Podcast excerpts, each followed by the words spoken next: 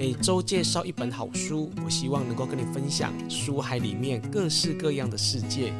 暂时离开烦躁的生活，进入一个属于你我的私人意识空间。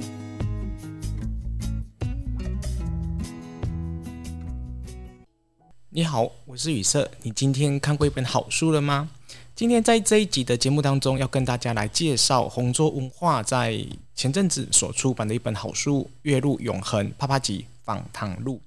这是一本非常棒的一本书哦。那在介绍这本书之前呢，我想要跟大家先来分享一些简单的观念啊、这个观念呢，可以让你自己去判断说，这样的书籍到底你适不适合哦。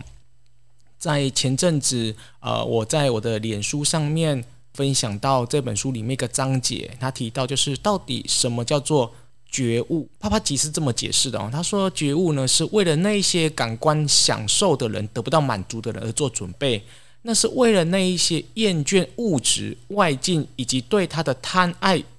的人来做准备的人哦。那他的意思就是说，如果你想要觉悟，感官享乐已经没有办法满足你了，而你想要超越感官享受的人。那么他就称之为叫觉悟，也就是呃，他在做前行功课，然后就是说，呃，你要成为什么样的人，你可能要先做一个准备。那你那个前行的准备，如果你已经准备好了，那么你再来想一想，你成为那样的人。那么就比较容易达到哦，所以有许多的人在阅读书籍啦，或者上很多身心灵课程的时候，你觉得好像上完课程，或者是啊、呃、看完书之后呢，好像一点帮助都没有，或者呢，像是有些人说啊，我看了哪些书啊，就觉得好像频频打哈欠啊，啊看不懂哦。像之前我出版《请问觉醒》《请问财富》《请问轮回》，也有一些读者表示说，他们看这个书好像呃很艰涩啊，看不下去啊，打哈欠啊，听不懂他讲。讲什么东西？但是也也有绝大部分哦，百分之七十八十以上的人觉得在这边受益很多。所以呢，你从这边可以了解说，其实不是书好不好，也不是你好不好的问题，而是有没有准备成为这样的人啊。比如说像这一本书《月入永恒》这本书，就是你有没有准备要超越永恒？你想要解脱，你想要跳脱生命的轮回，或者是你想要进入到觉悟的境界？你已经准备好这样一个前行的功课，那么你再来阅读这本书，这本书我相信就非常的适合你。但是如果说你还是有许多的贪爱，哈，或者是说对钱财、对事业、对这种家庭啊，你还是有很多的牵绊，甚至放不下，甚至呢，你可能还把这个这个世界哦，还呃玩不腻哈，你还想要继续玩的话，那么这本书我就觉得它可能不适合你啊，因为每一本书它有适合的人。那那那个适合的人，就代表是你已经准备好转化到另外一个境界去。那么你再看相符合相应的书籍，比较容易带入到另外一个境界里面来。所以呢，呃，《月入永恒》这本书，它不是为了一般的普罗大众来写的哦。像《月入永恒》的作者啊是啪啪击，那这本书严格来说呢，它也不算是啪啪击所写的。它是有一位弟子哦，叫他叫做 David 来为这个啪啪击呢来著作，在这个过程当中呢，他访问了十位求道者跟啪啪击之间的对话，然后呢，再把啪啪击的这一些一来一往的对话当中呢，把它揭露出最精华的地方。但是你要知道哦，这些求道者哦，绝对也不是普罗大众哦，他绝对不是说啊，去问啪啪提说怎么赚大钱啊，那我要不要离婚？我要不要结婚？那我该怎么这个让事业更美满啊？等等之类的，这些太过于通俗到这个怎么讲圣者哈，他们比较没办法去回答，是不愿回答的问题，这些求道者也绝对不会去问哦，所以他问的问题一定是比较高深的啊，比如说怎么觉悟啊，怎么找到真我。怎么回到那个宁静啊？那那个宁静怎么去跳脱这个呃现实中这些苦难啊？像他问的问题就会比较高深一点。那从这个第二点呢，你们就大概可以了解说，这些求道者不仅是呃不是泛泛之辈之外，你也可能要符合类似这些求道者的精神啊，来阅读这样的一个书籍，比较容易进入到啪啪吉的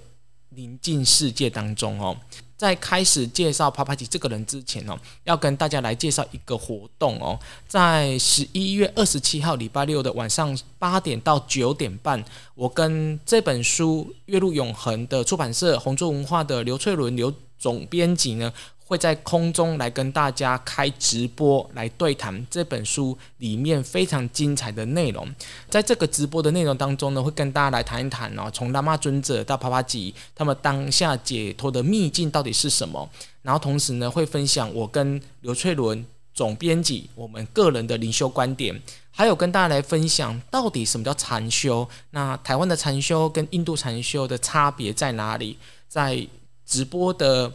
课程当中呢，最后的三十分钟到四十五分钟呢，会开放给大家 Q&A 啊，所以呢，如果说对这本书，或者是你想要更进阶一级呢，来了解这个禅修的世界的话呢，那么这一堂课程呢，就非常适合你赶快来报名哦。报名的费用呢是六百块，除了可以聆听我跟刘总编辑之间的对话，还有参与我们之间的对话，提出你疑问之外。六百块呢，还包含就是这一本书还有运费哦，所以非常的划算。如果说对于呃你想要超脱，或者是你想要更进入到禅修的世界当中的话呢，那么赶快来报名十一月二十七号八点到九点半的《跃入永恒秘境：刘粹伦与宇色的自信参问对谈》这个线上课程讲座哦。好，接着呢来谈一谈这本书《月入永恒》哦，它到底在讲什么？一开始呢跟大家来介绍一下《月入永恒》的作者帕帕吉哦。帕帕吉呢，他在五六岁的时候呢，他就跟着家人哦，来到他们的亲戚的家里面。那就他书里面所写写到啊，因为五六岁他印象已经非常深刻。他说那一天就是一个盛夏啊，印度非常热，所以呢，他的亲戚呢就端出了芒果所制作成的甜点来请大家吃。然后呢，他五六岁小孩子呢看到这个芒果，看到甜点哦，一定是爱不释手哦，他一定想要马上吃。但是呢，他不知道为什么，他却没有办法伸出手去吃这个芒果。然后呢，他眼睛盯着这个芒果，他动不了了。那全家人都觉得很奇怪，就是诶，这个小孩子到底怎么了？好，那大家就想说啊，摇他啦，打他啦，捏他，发现说帕帕吉呢连动都没有办法动。那家人呢就赶快去请医生来看哦。那这个医生呢就看了帕帕吉呢，就想说，诶，他这孩子可能是断气了。但是很奇怪，就是帕帕吉呢，他的眼睛。很清楚可以看见每一个人，他的耳朵可以听见现场的每一个人说话，但是他却动不了。那现场有很多人呢，就把他抬起来啊，不管怎么摇怎么晃啊，依然的就是动不了。然后呢，家人想说，完蛋了，这孩子该不会是挂掉了吧？啊，然后呢，他就在他整个陷入到一种非常的禅定的状态当中的时候呢，到了第二天还是第三天呢，他清醒了。那他的妈妈哦是十六岁结婚，十八岁生他哈。那他妈妈非常年轻嘛，所以呃事件发生的时候呢，他妈妈才二十几岁。同时啊，他妈妈还是一个印度教的黑天神的崇拜者。他妈妈就觉得说，这个他的儿子呢，帕帕吉发生这样子一连串的这些事情哦，一定是一种神迹。所以他妈妈呢就拿着黑天神的照片给帕帕吉看，说你到底在。这两天的过程当中，你有没有看到黑天神啊？那帕帕吉就说：“我什么都没有看见。”那他妈妈就是不相信，他一定觉得说这个帕帕吉啊，在这个禅定的过程当中，一定有看见什么东西。可是帕帕吉说：“没有哦，我什么都没有看见，而且呢，我就是很很清楚的，就是很清楚的知道说啊，在这个过程当中呢，我听得到，而且我可以知道你们在做什么，只是我没有办法回应而已。”但是这个妈妈，因为她就是一个很虔诚的黑天神的这个虔信者嘛，就一直认为说，帕帕吉他一定是有看见黑天神。注意哦，这个这个过程哦，非常的奇妙，它牵涉到就是帕帕吉他的前世的故事哦。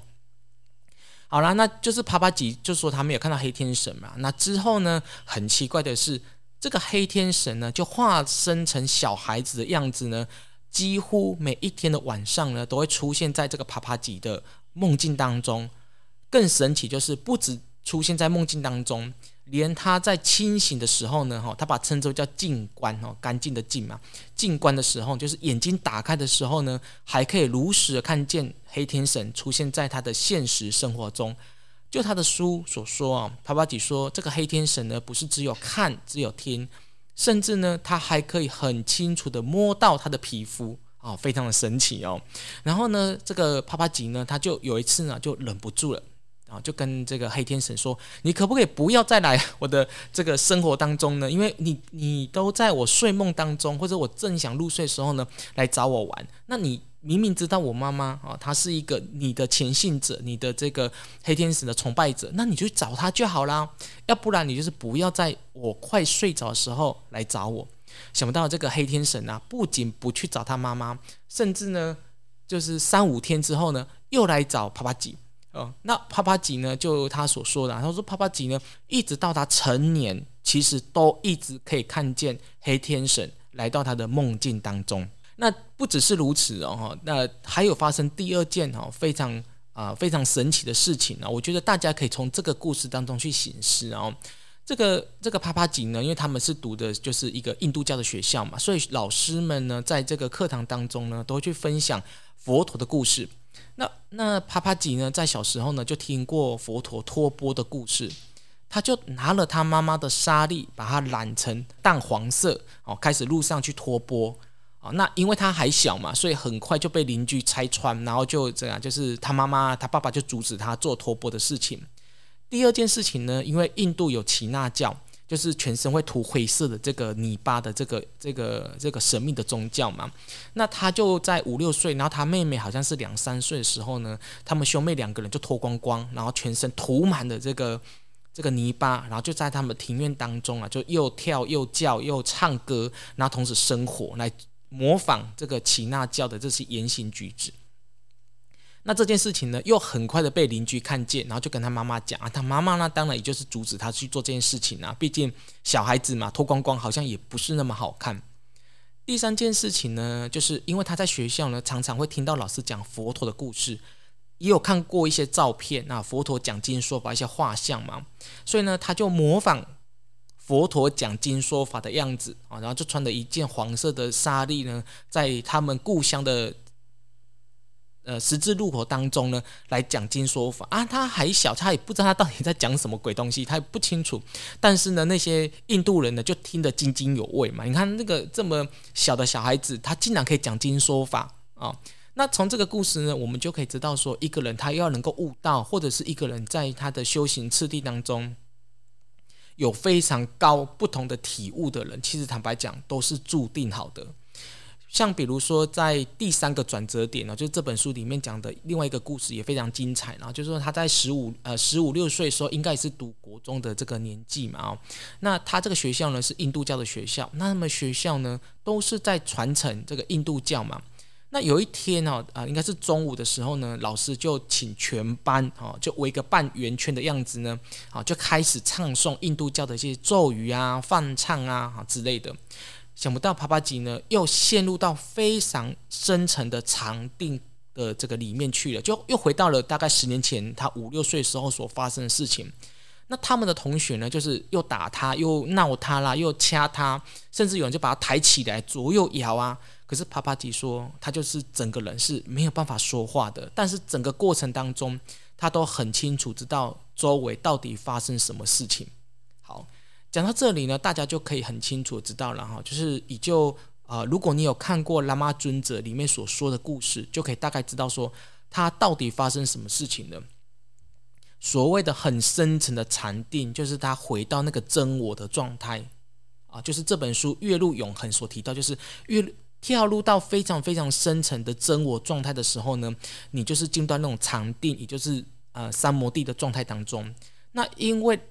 帕帕吉呢，他有累世的功德，而且他累世不断不断的修行，所以呢，他到了他这一世的时候呢，才有经历过这两次的又回到像前世一样非常深层的禅定状态，再一次的进入到那个真我的状态当中。其实像他这一种好像回到死亡的这种状态哦，不是只有啊帕帕吉而已。就像我们之前也有介绍过红桌文化所出版的一系列拉玛那尊者的自传当中呢，也有出现过非常多次啊。拉玛尊者他在小时候好像应该读国中的时候吧，也有出现过类似禅定、类似濒死经验的状态。那因为他们经历过那个状态，他们很清楚知道人世间的一切都是假象。现实中的生活，包含这个躯体，包含我们说的这个我啊，我是谁的这个我，其实也是假象，因为他们已经很深层的进入到那个非常深层的禅定当中，进入到真我状态当中的时候，他才能够把现实中的我们认知中的这个我跟真我的那个我完全的区隔。那听到这里哦，可能大家有点模糊哦，沙博说他到底在讲什么？所以呢，我我刚才在节目一开始呢就提到了说，这本书还有拉玛那尊者他们所写的书，绝对不是给一般普罗大众看的。你如果没有一定的禅修经验啊，或者是你对修行或者了脱生死没有一定的决心的话呢，这本书坦白讲就不是那么适合你，因为有些书籍它确实是为了某些人而写的，有些书籍它可能适合普罗大众，但是有些书籍它不会因为屈就于啊想卖得更好，所以它就写得很浅，因为这样的书确实是。给一些真正想要了脱生死的人来看的哦，呃，再来谈一谈哦，这个这个帕帕吉的故事哦，大家就比较清楚知道为什么在他的文案里面会写得这么清楚的提到说帕帕吉他是拉玛那的尊者的这个学生哦。严格说起来，帕帕吉他也不算是拉玛拉的学生哈，就像我刚刚所提到的，就是帕帕吉其实从他小时候一直都有经历过这些很神奇的事情。尤其我刚刚提到，就是说他可以看到天神。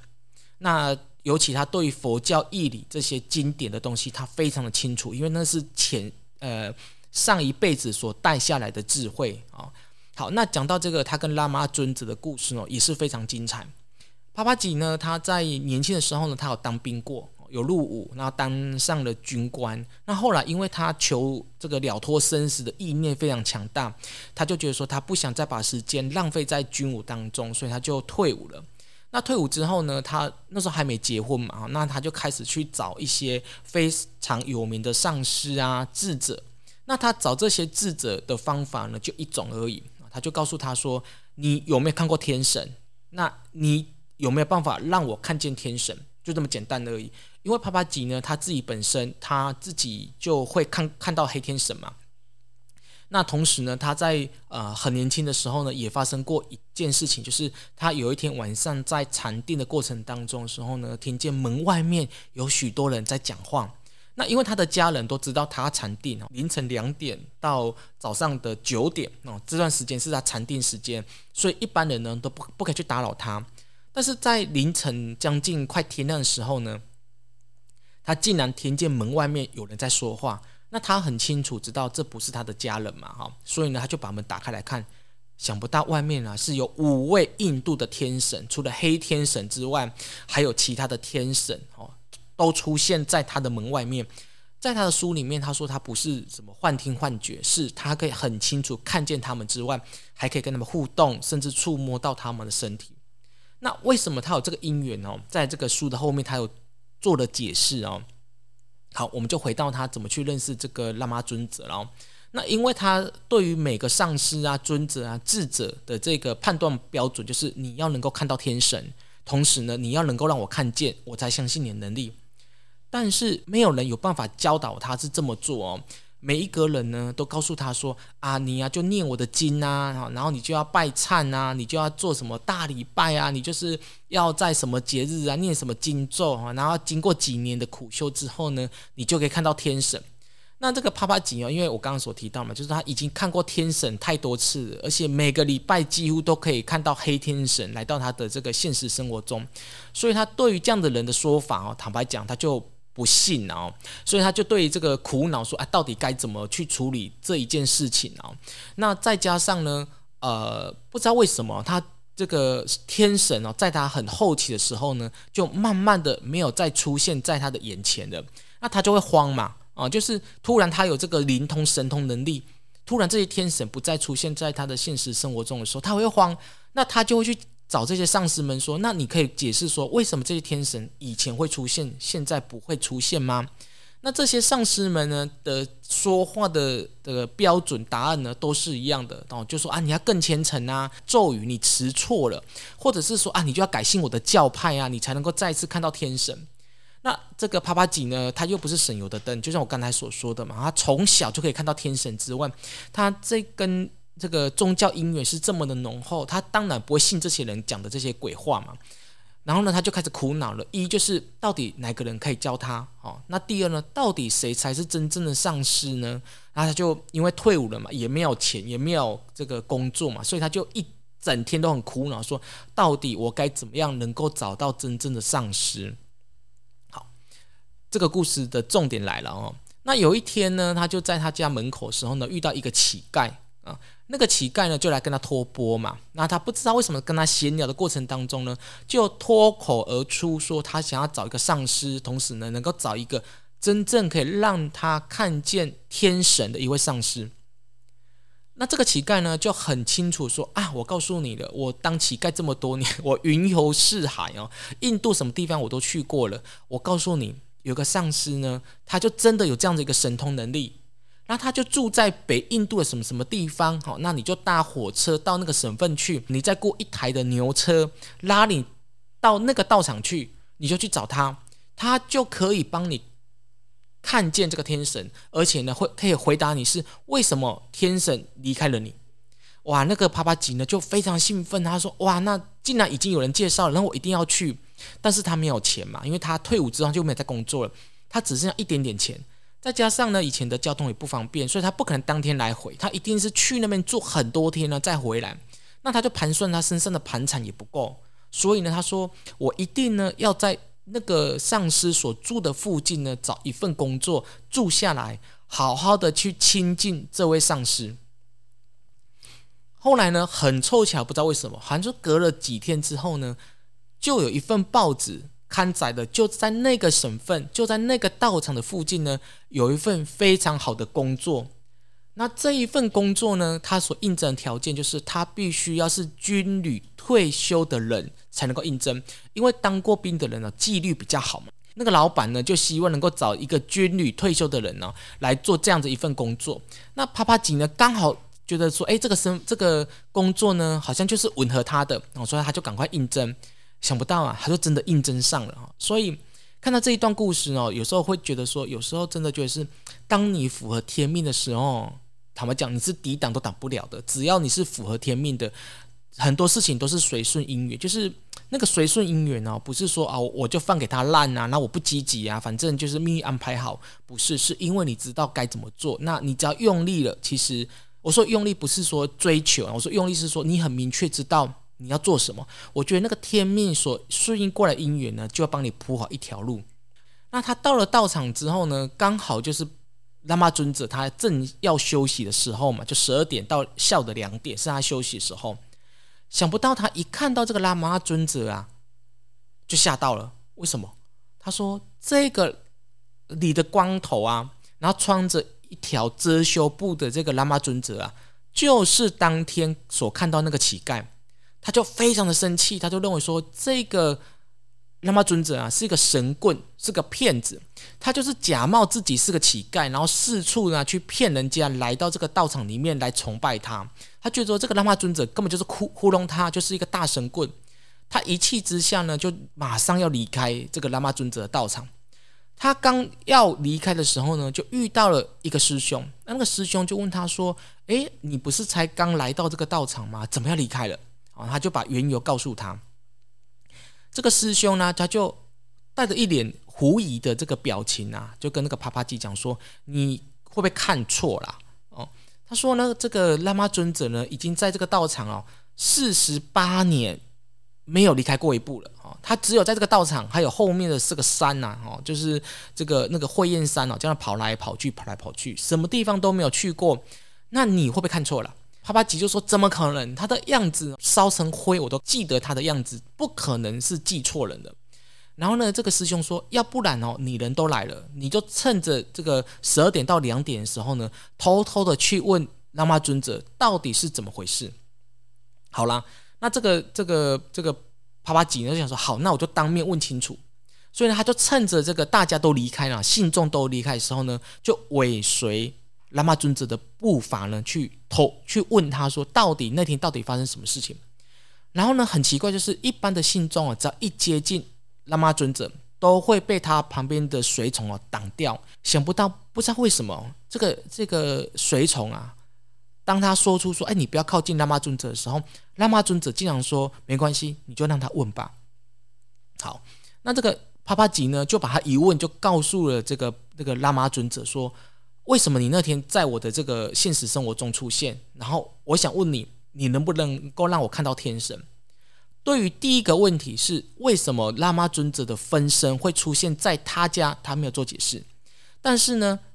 他能不能看见天神呢？喇嘛尊者他做了解释，哦，他说可以啊，我可以让你看见天神啊，只要你如实的去关照你内心的的这个自在的话，神啊就会从你的自信神性当中显化出来。那对于这种这种很八股，要听起来有点像屁话的这种话哦。帕帕吉已经听腻了，所以他就不太相信拉玛尊者所说的，他就想说：“好吧，那我就回家吧，啊，我就我就直接回去就好，因为我不想再听这个神棍所说的每句话。”之后呢，这个帕帕吉呢就想离开了。他前脚才刚要走的时候呢，他就想到一件事情：诶，我不是已经刚应征好这份工作了吗？那我既然都已经应征好在这个省份的一份工作了，那为什么我就不住下来呢？啊，因为回家也没有工作可以做嘛。那再加上这个前面跟后面这个故事啊，就是在看到这个乞丐啊，然后又看到拉玛尊者本人，他好像冥冥当中可以感觉到拉玛尊者有一种会把他的这个灵魂整个融化的力量，这是他从来没有感受到的。他只是看着拉玛那尊者的双眼，他就觉得他的整个的灵魂都被瓦解了。他觉得一个开悟者确实拥有这样一个能力，就是他只要说话，眼睛一看你。你可以感觉这个人是非常有智慧的，